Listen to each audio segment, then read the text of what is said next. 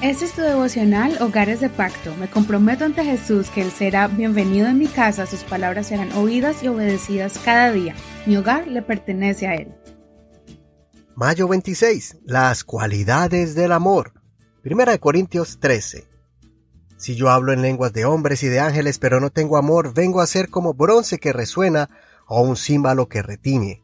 Si tengo profecía y entiendo todos los misterios y todo conocimiento, y si tengo toda la fe de tal manera que traslade los montes, pero no tengo amor, nada soy. Si reparto todos mis bienes y si entrego mi cuerpo para ser quemado, pero no tengo amor, de nada me sirve. El amor tiene paciencia y es bondadoso. El amor no es celoso, el amor no es ostentoso, ni se hace arrogante, no es indecoroso ni busca lo suyo propio, no se irrita ni lleva cuentas del mal, no se goza de la injusticia, sino que se regocija con la verdad. Todo lo sufre, todo lo cree, todo lo espera, todo lo soporta. El amor nunca deja de ser. Pero las profecías se acabarán, cesarán las lenguas y se acabará el conocimiento, porque conocemos solo en parte y en parte profetizamos. Pero cuando venga lo que es perfecto, entonces lo que es en parte será abolido.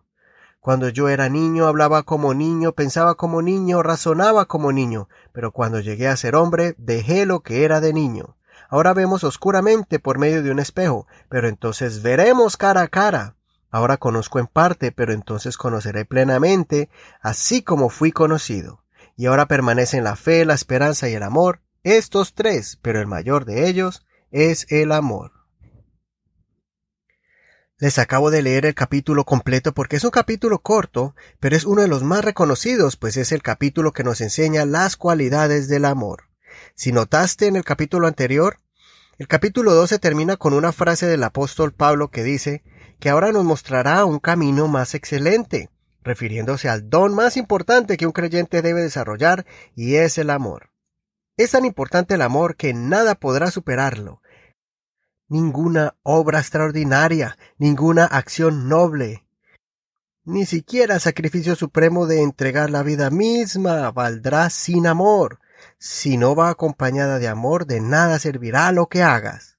Aunque es difícil definir algo tan grande y profundo que es el amor, el apóstol Pablo nos da varias cualidades de lo que es el verdadero amor.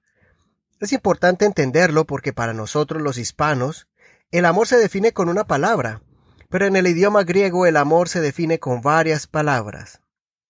El amor entre hermanos o familia en griego es fileo, y el amor de atracción física es llamado eros. En este caso, Pablo está describiendo el amor abnegado, que en griego es ágape. Este es el amor con el que Dios se identifica cuando se refiere a nosotros. El amor ágape se demuestra cuando soy paciente y aguanto muchas cosas por amor a alguien, cuando perdono la ofensa, cuando me compadezco si alguien está sufriendo o pasando necesidad, me identifico con su problema y busco dar palabras de consolación y ánimo. Es un amor que no busca su propio interés, sino el bienestar del otro. Tampoco se deja llevar fácilmente por la ira, ni se demuestra con violencia. Al contrario, se alegra cuando la verdad prevalece. En el amor hay confianza, hay sanidad, hay restauración, crecimiento y misericordia. El amor cree en segundas y en terceras oportunidades. Por amor se visualiza el futuro y se deja en el olvido el pasado. En el amor se persevera y se continúa hasta el final. El amor es eterno.